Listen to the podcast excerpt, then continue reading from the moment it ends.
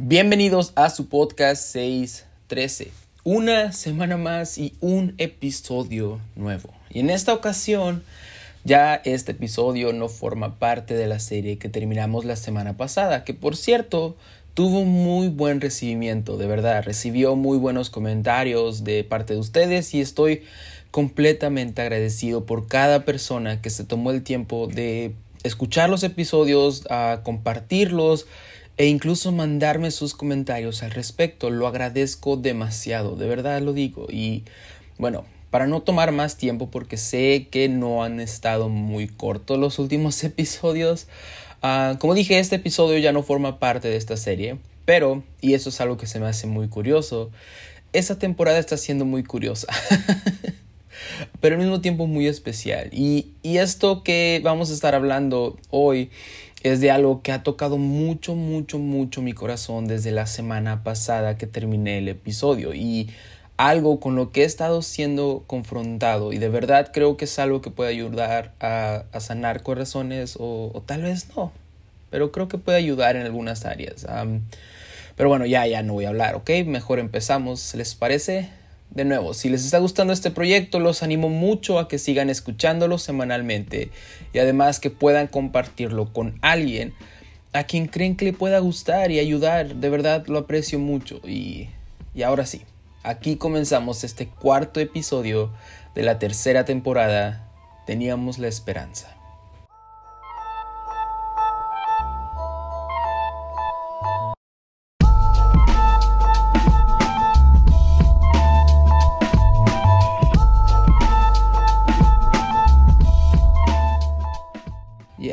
El cuarto episodio de esta nueva temporada. Y como dije, esto se está poniendo muy interesante.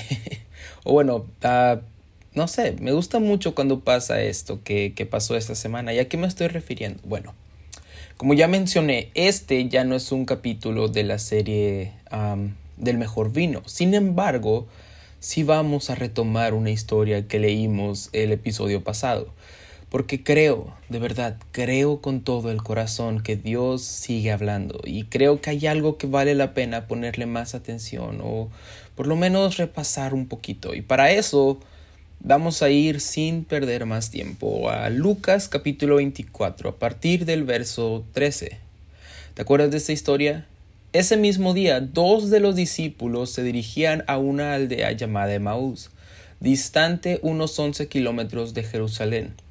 Mientras iban hablando de los recientes acontecimientos, o sea, lo que había pasado con la crucifixión de Jesús, conversando y discutiendo entre ellos, Jesús mismo se les acercó y se puso a caminar a su lado, pero tenían los ojos tan ofuscados que no lo reconocieron. Entonces Jesús les preguntó, ¿Qué es eso que discutís mientras vais de camino?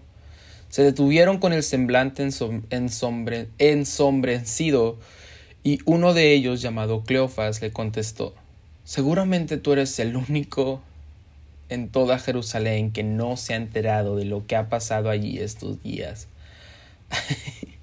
Siempre me da mucha risa eso, porque pues están hablando de Jesús y se lo están diciendo a Jesús, pero bueno, eso es para otro día. Él preguntó, pues ¿qué ha pasado? Me encanta cómo Dios tiene sentido del humor, ¿sabes? Pues, ¿qué ha pasado? Y le dijeron, lo de Jesús de Nazaret, que era un profeta poderoso en hechos y palabras delante de Dios y de todo el pueblo. Los jefes de nuestros sacerdotes y nuestras autoridades lo entregaron para que lo condenaran a muerte y lo crucificaran. Versículo 21. Y este versículo es el que realmente toma todo el tema del, día de hoy. Versículo 21. Nosotros teníamos la esperanza, nosotros teníamos la esperanza, teníamos la esperanza de que Él iba a ser el libertador de Israel, pero, pero ya han pasado tres días desde que sucedió todo esto. Nosotros teníamos la esperanza. ¿Cómo empezar esto? Hablamos de procesos en el episodio pasado, ¿recuerdas? Y, hoy hablaremos, ya hablaremos un poquito más y, más de esto mismo, pero, pero para serte completamente sincero, para abrirme y ser vulnerable contigo. Esta frase ha estado golpeando muy fuerte la puerta de mi corazón por los últimos días. Esta historia, si ustedes recuerdan, ya la habíamos tocado en el podcast en algún momento y no estoy hablando de la semana pasada solamente. Es una historia que me gusta mucho, la interacción, todas las palabras, cada detalle. Creo que hay una enseñanza en cada palabra de cada persona que habla en esta interacción. Entonces es una historia que me gusta mucho. Pero esa frase ha estado golpeando fuertísimo mi corazón estos últimos días. Tan fuerte que me ha despertado en la madrugada para meditar en esto, de verdad. Teníamos la esperanza. Porque ves, y esto también ya lo he mencionado, a veces podemos ponerle tono a las voces que vemos, las interacciones que vemos, ya sea de Jesús, ya sea de, de, Dios desde el cielo, ya sea de los discípulos, en el Viejo Testamento de los profetas o de los reyes o de personas que están en el pueblo. Y y aquí puedes ponerle tono a esa voz, ¿no? A la voz de Cleofas. Porque no creo que sea una voz alegre o una voz de victoria. ¡Yeah! Teníamos la esperanza. ¡Woohoo! Sino más bien creo que es una voz que está diciendo teníamos la esperanza de... Pero que realmente está gritando. ¿Sabes? Creí que Dios era real y que estaba con nosotros. Una voz que está demasiado triste y que está gritando, creí, de verdad creí que esta vez sería diferente. Ya, teníamos la esperanza. Y ves, hoy no será un episodio lleno de revelaciones o de gozo, no. Hoy, hoy solo quiero hablar a personas que, que aunque no lo digan, aunque no lo expresen, y al contrario, que todo el tiempo estén con personas y estén sonriendo y, y, sigan siendo buenos padres, buenos hijos, buenas madres, buenas hijas, buenas amistades, buenos congregantes, buenos siervos. Aún con todo eso en su corazón estén gritando, teníamos la esperanza de... ¿Por qué pasa? Vamos a ser honestos en este episodio, porque no todo el tiempo tenemos la misma fortaleza o el mismo gozo o la misma fe. No. Porque ser cristianos, y lo decíamos en el episodio pasado, ser cristianos, ser hijos de Dios, no nos abstiene de pasar por problemas, de pasar por dificultades, de pasar por enfermedades, etcétera, etcétera, etcétera. Y esos periodos de pruebas son dolorosos, demasiado dolorosos, duelen, duelen tanto como, como sudar sangre, ¿no? Jesús en el monte Getsemaní, pero sentí tanto de parte de Dios, y puedes llamarme loco si quieres, pero sentí tanto de parte de Dios, una voz que me susurraba terminando el episodio pasado. No son las pruebas. No son solo las pruebas. Es que tenían la esperanza de que algo pasara. Hay personas que están escuchando esto que no están llorando tanto porque la prueba duele, sino más bien que están muriendo por dentro porque perdieron la esperanza. Porque pensaban que esa persona iba a quedarse para siempre y, y al final se fue. Porque pensaron que esa persona por la cual estaban orando y ayunando iba a sanar. Digo, Dios, te estoy sirviendo, estoy siendo fiel. Tu palabra dice que eres nuestro sanador, que para el que te ama todo obra para bien, que, que confía en ti y, se murió. ¿Qué hice mal? Tenía la esperanza de que obraras como te he visto obrar tantas veces. ¿Qué pasó? Ya.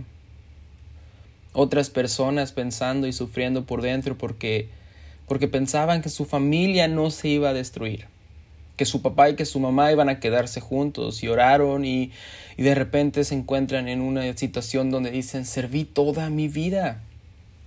Yeah, come on. Mi papá me enseñó el camino para amarte y seguirte y mi mamá me llevaba a la iglesia los miércoles y los domingos desde que tengo memoria. Y ahora que estoy grande, te sirvo de todo corazón. No hay otra cosa que no haga que no sea amarte, servirte, adorarte. Y mis papás se acaban de separar. Pensé que pensé que obrarías. Pensé que harías algo. Tenía la esperanza de que arreglara sus problemas y cambiara sus corazones. No te voy a mentir, al principio pensé que era una simple pelea. Y después dije, ok, creo que es algo más serio porque mi mamá ya hizo sus maletas. Pero será cuestión de tiempo, ¿no? Unos días hasta que hasta que arreglen las cosas, hasta que tú, Dios, hasta que tú arregles las cosas, porque las vas a arreglar, ¿no? Porque te hemos sido fieles. Yo te he sido fiel. Es más, acabo de venir de una conferencia que se llamaba Restaurando Familias y, y vengo con más fe que nunca, con más esperanza que nunca. Y, de hecho, llegando con emoción le conté a mis hermanitos o mis hermanitas que no se preocuparan, que Dios iba a arreglar las cosas y, y solo vimos cómo firmaban los papeles de divorcio y ahora ya ni siquiera se hablan mis papás. Duele, ¿no? ¿Cómo crees que está esa persona? Porque duele demasiado. Y ahora, y ahora está buscando amor en otro lado desesperadamente. Ese amor que no pueden darle sus papás porque no se hablan entre sí. Y vamos más allá, tampoco se puede acercar realmente a Dios para que la llene. Y cuando en su misericordia y amor llena ese corazón, todo ese amor se derrama por los agujeros que hay en su corazón, porque aunque no lo diga, ni siquiera esa persona quiera creer que está resentida con Dios. La verdad es que tenía la esperanza de que Él actuara y no pasó. Y, y ya no es tan segura su fidelidad, ¿no? y de repente ya no estamos tan seguros de que Él sea fiel en todo tiempo, ¿no? De que Él vaya a obrar para nuestro bien en todo tiempo. Y terminamos en la iglesia más porque, porque sabemos que no queremos acabar en el infierno o que o tenemos miedo que nos señalen de rebeldes, pero estamos más por eso que realmente por amar a Dios, que realmente por creer que Él es bueno porque tenías la esperanza de algo y no salió como pensabas que saldría. Como tu fe te decía, ¿no? Porque ves, estas dos personas fueron a la cruz con fe. Ellos tenían fe de que Jesús fuera el Mesías, de que Él los iba a liberar de la opresión romana. Y cuando llegaron allá, uf, ¿qué pasó? Oigan, ¿qué pasó? ¿Ya se levantó el Mesías? ¿Ya nos va a liberar de Roma? No. ¿Ves ese que está ahí en esa cruz? Es Jesús. Roma acaba de crucificar a Jesús. ¿Qué? Pero... Pero teníamos la esperanza de que Él fuera el Mesías. ¿Qué no escuchó Dios nuestro clamor? Y ya, a veces nuestros planes no son sus planes, ¿no? Ellos tenían una idea de lo que, de lo que era un Mesías o de lo que vendría a ser y, y eso era liberarlos de ese dominio romano, de esa crueldad y en realidad venía a liberarlos de, de sus pecados y darles salvación. Entonces, ya, sus planes eran mejores que los de ellos, o sea, el plan de Dios era mejor que el de ellos y sus planes son mejores que los nuestros. ¿no? Es una frase que nos gusta mucho y repetimos constantemente y en realidad lo creemos. Porque la Biblia nos lo dice, nos lo enseña y lo hemos visto, lo hemos experimentado, pero cuando llega algo tan fuerte y tan traumático, tan doloroso, eso mismo que decimos con tanta fe, cuesta aceptarlo, ¿no? Digo, Tomás mismo, Tomás, el discípulo Tomás, que había estado con Jesús aquí en la tierra y que había visto sus milagros, cuando le dijeron, oye Tomás, Jesús resucitó y nos visitó.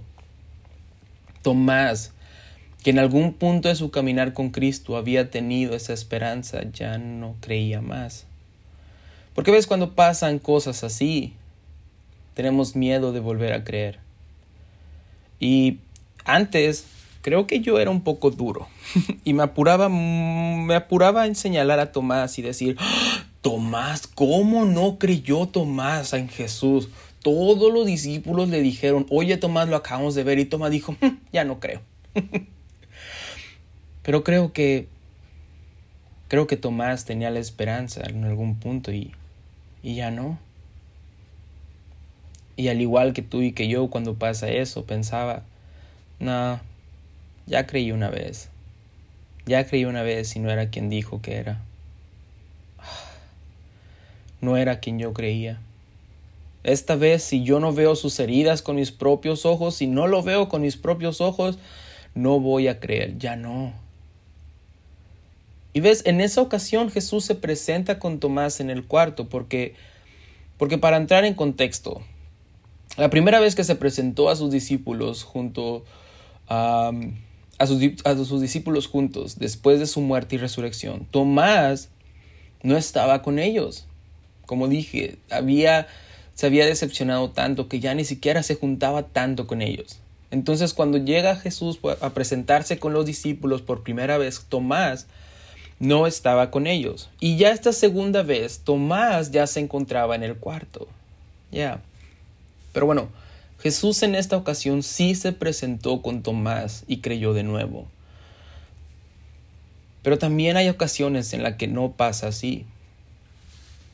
Lo decíamos con Juan el Bautista en el episodio pasado, cuando mandó a sus discípulos a preguntar si Jesús realmente era el Mesías o tendrían que haber esperado otro, porque Juan estaba en la cárcel y estaba pasando una prueba muy difícil. ¿Había sido encarcelado por algo malo? No, había sido encarcelado porque estaba predicando las buenas nuevas de salvación. Entonces, ya díganle a Jesús que estoy aquí por su culpa, porque estoy predicando de Él y, nada más, nada, no quiero que me libere, nada más quiero saber si Él es, ¿no? Aunque sabemos que lo más seguro es que sí quería que lo libertara.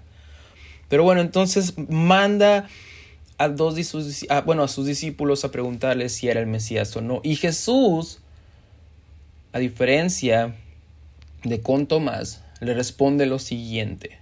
Porque ves, con Tomás se presentó y ahora sí que respondió el cuestionamiento que Tomás había preguntado o que había pedido, ¿no? Si yo no veo sus cicatrices, yo no creo. Entonces Jesús dijo, ah, aquí estoy, mira, velas, puedes meter tu dedo en la llaga.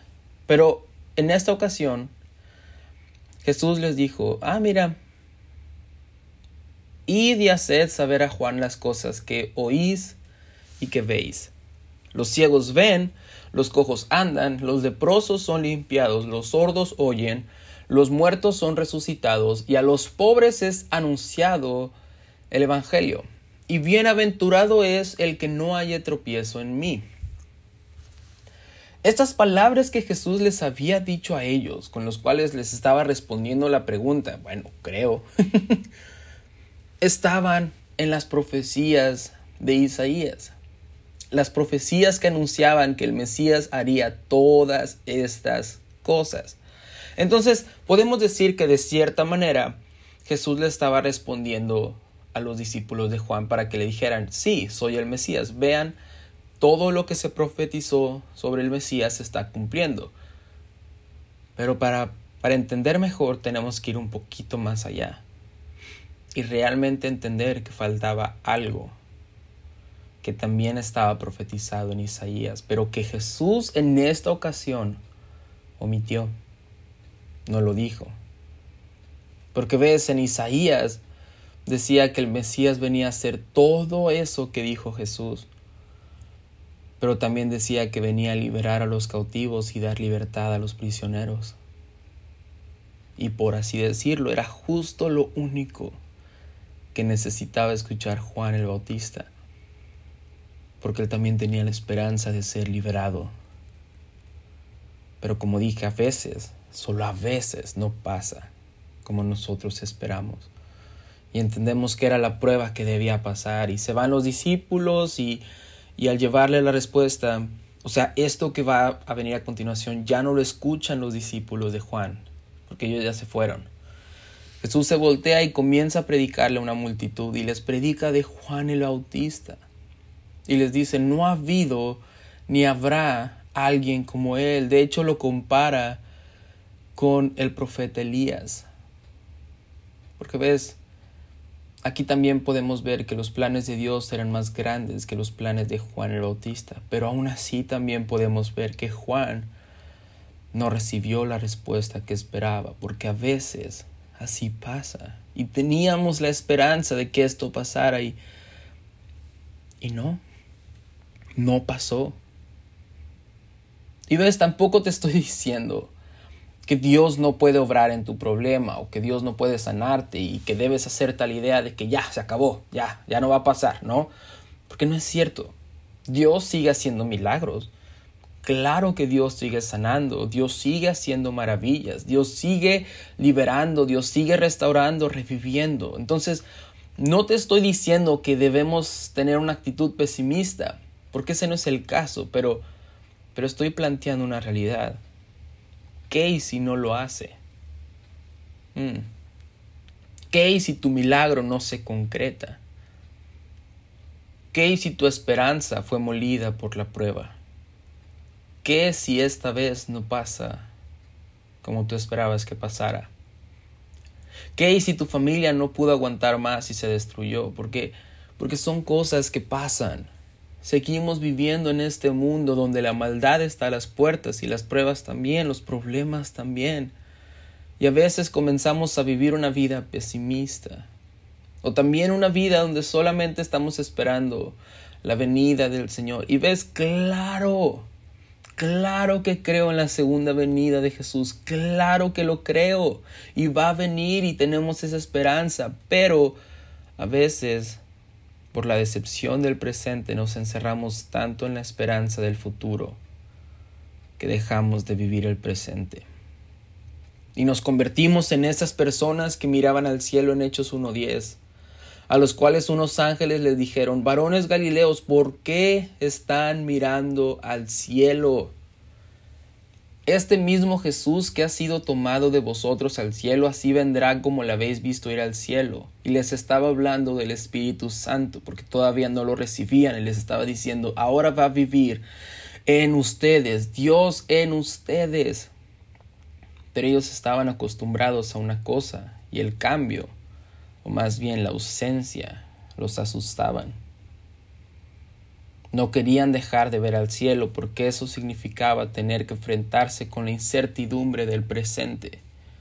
Y estar en el presente significa que cada día debemos tener fe de nuevo.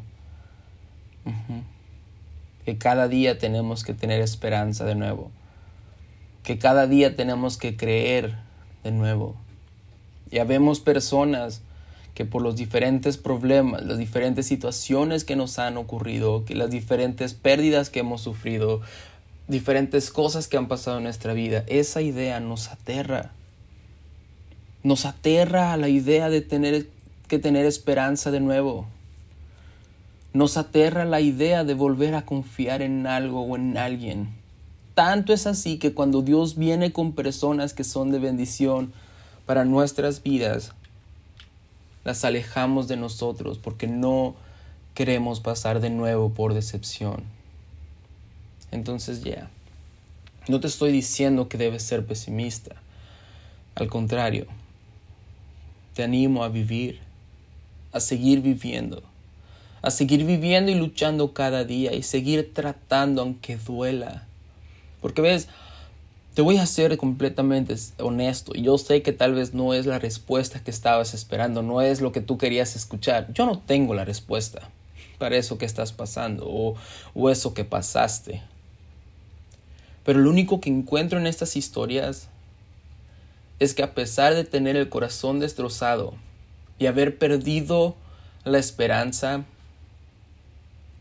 todas estas personas siguieron tomando pasos de fe Juan mandó a sus discípulos a cuestionar a Jesús. Y, y déjame decir esto, y con esto puede que alguien se incomode, que alguien como que ya no esté de acuerdo, pero de verdad creo esto y creo creo que Dios no se ofende porque lo cuestiones.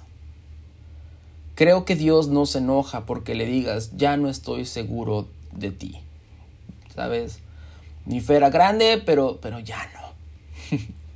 Realmente creo que Dios no se molesta por eso, porque entiende tu corazón. Yeah.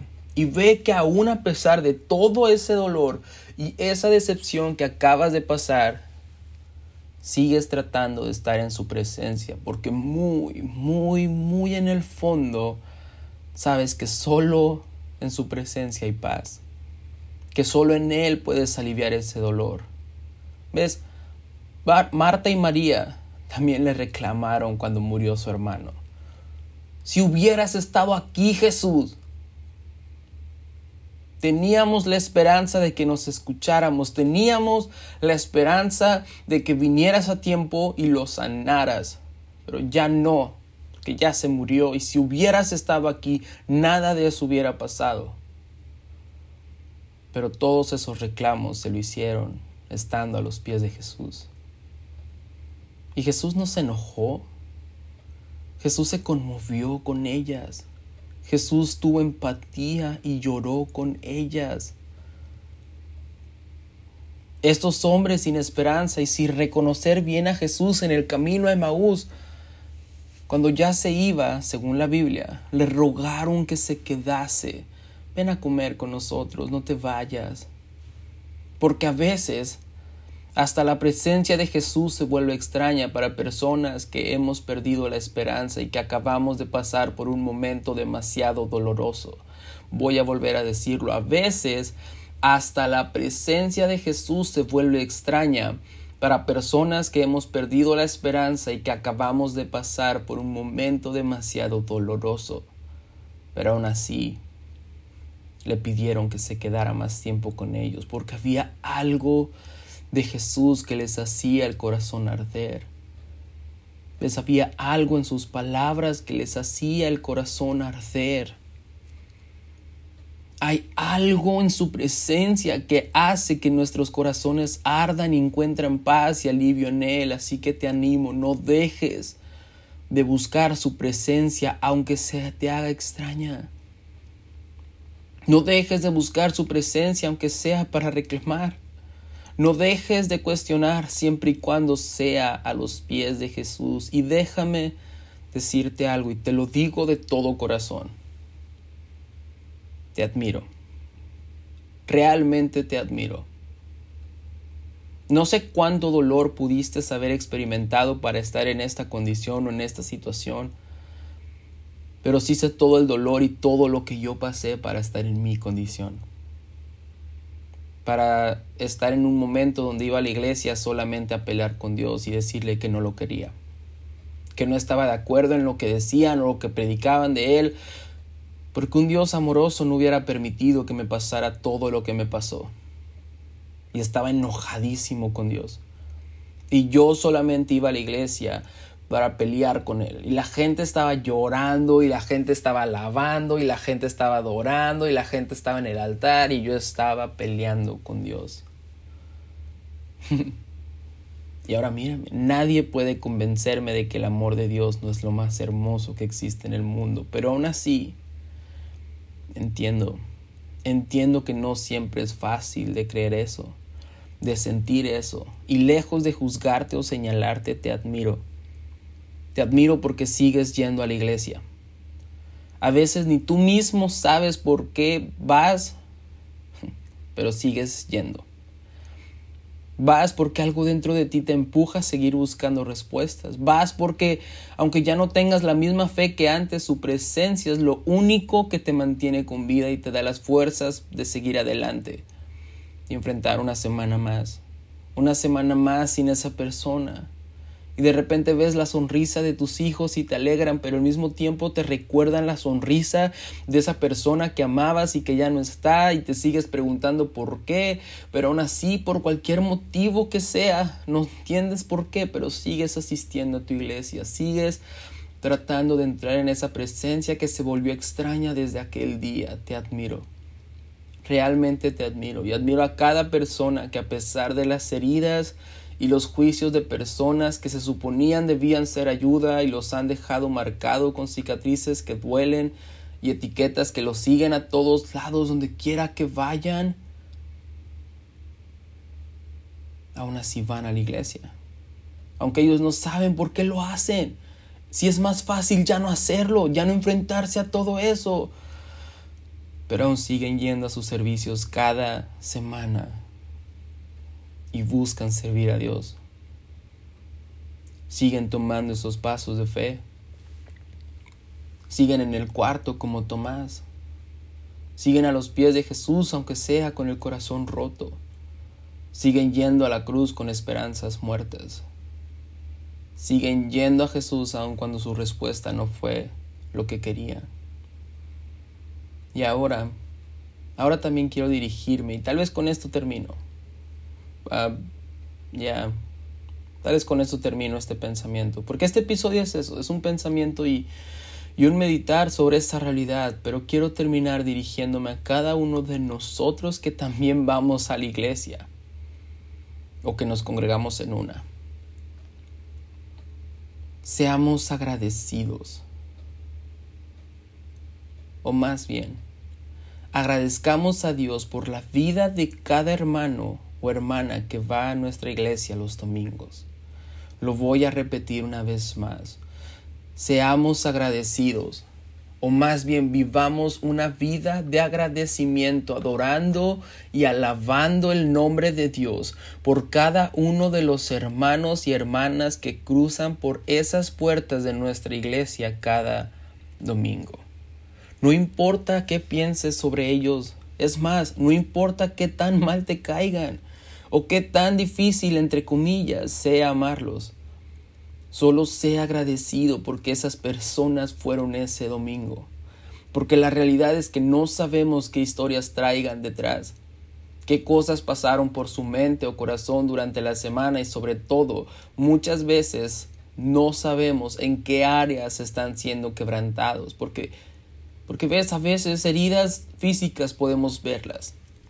Pero cuando es el alma, cuando es el corazón lo que está siendo quebrantado, muchas veces no lo podemos ver, ¿no? Ya, muchas veces no lo podemos ver y aún así están yendo a la iglesia.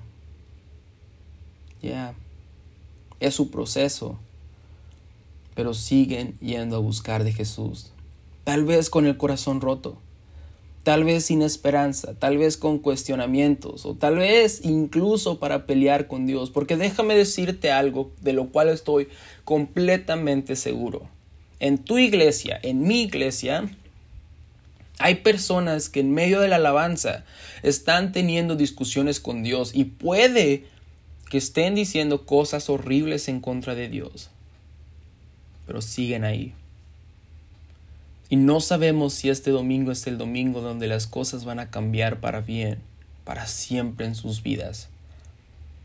Hay personas que la noche anterior estuvieron a nada de tomar una decisión fatal y algo en sus corazones les dijo que no lo hicieran y manejaron sin saber por qué hasta la iglesia, pero es porque la presencia de Dios es lo único que los mantiene estables y los ayuda a no colapsar a no tener ataques de pánico, de ansiedad.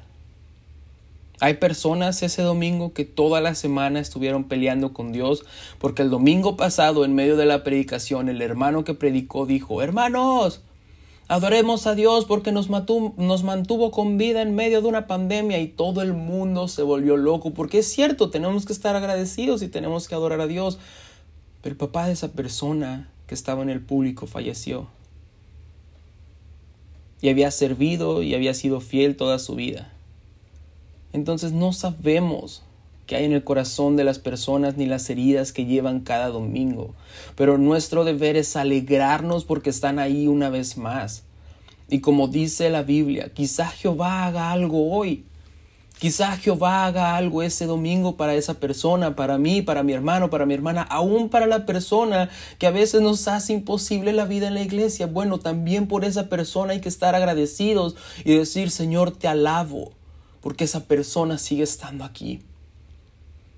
Ya, no critiques al hermano o a la hermana, porque, ay, no, ¿cómo puede seguir adorando a Dios como si fuera santo? Míralo cómo levanta las manos.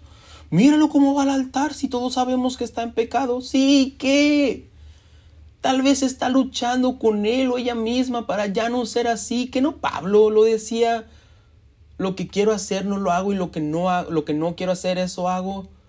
pero sigue yendo cada domingo porque porque si nos vamos a la Biblia, Jacob tampoco quería ser igual. Y de repente empezó a pelear en la presencia de Dios para que lo cambiara y, lo cambió. ¿No? Y de, de repente ya no era Jacob, ahora era Israel, porque ves, nos encantan todas estas historias en la Biblia, pero cuando una hermana o un hermano de nuestra iglesia está pasando algo similar, somos los primeros en criticar, en señalar, en lugar de estar agradecidos que siguen estando ahí, en el único lugar donde cosas increíbles pueden pasar, en el único lugar donde avivamiento existe, en el único lugar donde existe un Dios todopoderoso que quizá haga algo en sus vidas ese domingo, donde sus corazones pueden ser consolados. Hay hermanos varones en tu iglesia que son padres y que toda la semana trataron de ser la mejor figura paterna que pudieron.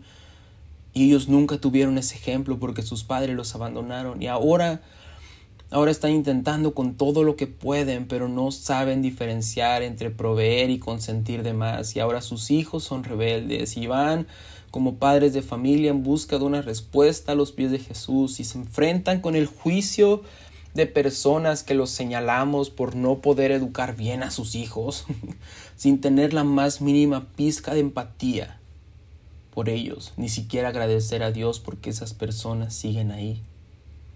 Al contrario, personas que creemos saberlo todo y nos creemos con la autoridad moral de señalarlos y criticarlos y llevar sus nombres y sus vidas a nuestras conversaciones con otros hermanos porque porque es el chisme de la iglesia, porque es el chisme de la semana. Pero no sabemos todo lo que ha intentado ese papá y todo lo que ha pasado en su vida y todo lo que ha tratado de darles a sus hijos porque él no lo tuvo, pero ahora sus hijos no le agradecen y también le faltan el respeto y él está siendo pulverizado por esa prueba, por ese desinterés, por esa indiferencia, pero aún así va los domingos a la iglesia aun cuando sus hijos no reaccionan a sus métodos de enseñanza y aun cuando él está orando todos los días por intervención divina y tenía la esperanza de que esta semana fuera diferente. Pero no, y ahora debe ir y enfrentar el juicio de personas como nosotros que vamos a señalarlos porque no están haciendo un buen trabajo como padres. Y aún esos comentarios hacen que ellos se acerquen avergonzados ante Dios porque porque tenían la esperanza de que entregando sus vidas a Dios podrían ser buenas figuras paternas, pero, pero todo parece estar mal. Hay personas en nuestra iglesia que están pecando, pero tal vez no es que ellos decidieron vivir esa vida pecaminosa, sino tal vez, solo tal vez, su corazón fue roto y sufrieron una decepción enorme y tenían la esperanza de que esa persona que ellos amaban con todo su corazón, con todo su ser, no se muriera. Lloraban y ayunaban sin decirle a nadie y al final sufrieron esa pérdida tan grande y ahora, ahora no saben cómo lidiar con ese dolor. ¿Ves? Hablábamos de Jacob, tenemos el, el ejemplo de Jacob. Jacob tenemos toda su vida que había sido rebelde, toda su vida había engañado, había robado, había sido pecador y llega un momento donde dice ya estoy harto, ya no quiero ser igual y pelea en la presencia de Dios y Dios le cambia el nombre a Israel y a partir de ese momento él es Israel y él es el, Israel es el nombre que termina llevando el pueblo de Dios pero no sé si te has dado cuenta de un detalle Israel de repente ya tiene muchos hijos y ya tiene eh, toda su vida resuelta, por así decirlo, hasta que de repente, ya, hasta que de repente su hijo, muchos dicen que era el consentido, su hijo que más amaba José, su promesa, sus demás hermanos llegan y le dicen, oye pa, ¿te acuerdas de José? Sí, se murió. Y Jacob cae en una depresión tan grande que a partir de ese momento en la Biblia su nombre deja de ser Israel. ¿Sí te has dado cuenta de eso? Y todo el tiempo se refiere la Biblia a él de nuevo como Jacob. Ya. Y no es hasta que se entera que su hijo está vivo años después que en la Biblia lo vuelven a llamar Israel. Porque ves, a veces la pérdida de alguien que amamos nos quita la identidad y volvemos a ser la persona que éramos antes de conocer a Cristo por la decepción y, y es todo un proceso enorme y largo y doloroso volver a confiar en Dios y sus promesas. Pero aún así, tenemos que estar agradecidos por esas personas porque siguen estando ahí intentando ser mejores. Es más, si somos honestos, a veces ni siquiera somos agradecidos por la vida de nuestros pastores, ¿no? Y no sabemos las batallas que llevan en la semana, día con día, y el juicio al que se enfrentan por culpa nuestra. O es, más, el juicio que se enfrentan sus hijos, los hijos de los pastores, que tenían la esperanza de tener una relación normal entre padre e hijo, y muchas veces no, no es así. Y ni siquiera es porque el papá, porque muchas veces decimos, ah, es que el pastor, o sea, el papá del, del hijo de pastor no tiene tiempo para su hijo. Y no es cierto. Muchas veces es porque el hijo o la hija ya entendieron que tienen que compartir a su papá con la iglesia. Y de repente ven que está estresado y, que, que, que, tiene muchas cosas en la cabeza. ¿Y para qué le, le cuento mis problemas si ya tiene suficientes? Y terminan guardando todo eso y en ocasiones hasta molestos con Dios porque, porque les arrebató el regalo de tener un papá o por lo menos así se ven las cosas. Debemos ser agradecidos por sus vidas también. Y no asumamos que todo está bien solo porque son los líderes de la iglesia. Así como tampoco asumamos que está bien decir bromas sobre la hermana que ya tiene más de 30 años y no se ha casado. Y nos sentimos con todo el derecho de hacer bromas diciéndole, ay, ya te quedaste, ay, ya se te pasó el tren, ay, mira, mi tía tuvo hijo a los tres. ¿Y qué? De repente viene cada joven que llega a la iglesia y se la ponemos de pareja sin ponernos a pensar ni un poquito todo lo que puede estar sufriendo detrás de esa sonrisa de incomodidad, porque tenía la esperanza de que a esa edad ya estuviera casada y tuviera una familia. Y ahora debe enfrentarse con, con dedos señalándolas y bromas de mal gusto, cuando en realidad también deberíamos estar agradecidos por su vida, alabando y adorando a Dios porque sigue estando ahí. ¿O qué tal aquel muchacho que busca desesperadamente la aprobación de los demás? Que busca desesperadamente la aceptación de los demás y hace todo por quedar bien y de repente ah, parece pintar una figura de perfección, aunque todos sabemos que no es así, ya nos dimos cuenta que está desesperado por esa aceptación o aprobación hasta el punto que ya es el chisme de la semana de nuevo.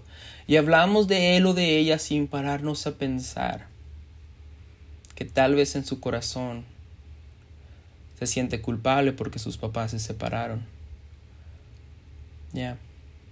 Y como nunca tuvo ese amor de su papá o de su mamá, y a veces incluso se echa él mismo la culpa de que se fuera, quiere que todo el mundo lo apruebe, que todo el mundo le dé esa, esa aceptación, porque tiene miedo que también se vayan y se quede solo.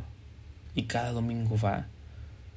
Y es una lucha, porque tiene 34 años y a lo mejor ya se casó y tenía la esperanza de que esos problemas yo no estuvieran ahí, porque ya tiene una familia y él no va a ser igual que su papá, pero, pero no es así. Y también por él debemos estar agradecidos y debemos estar orando y debemos estar alabando a Dios, porque nuestro trabajo no es señalar ni clasificar quién sí puede o no puede adorar a Dios libremente, quién puede o no puede ir a la iglesia y, y lo vamos a, a saludar bien o quién va a ser el chisme de la semana. No, ese no es nuestro trabajo. Nuestro trabajo es amar y estar agradecidos todo el tiempo por cada persona que cruza por esas puertas, porque aún con todo lo que tenemos encima y todas las veces que pensamos tenía la esperanza de que esto pasara y no pasó, seguimos ahí, siguen ahí, buscando ese momento que Jesús atraviese la puerta, buscando ese momento que Jesús nos encuentre en el camino, buscando ese momento en que llegue aún cuando nosotros pensamos que lleva cuatro días tarde. ese momento donde nos revele que en medio de todo ese dolor hay propósito y sobre todo ese momento que nos revele que Él siempre ha estado ahí. Así como nosotros siempre debemos estar ahí con cada una de las personas que están dentro de nuestra iglesia.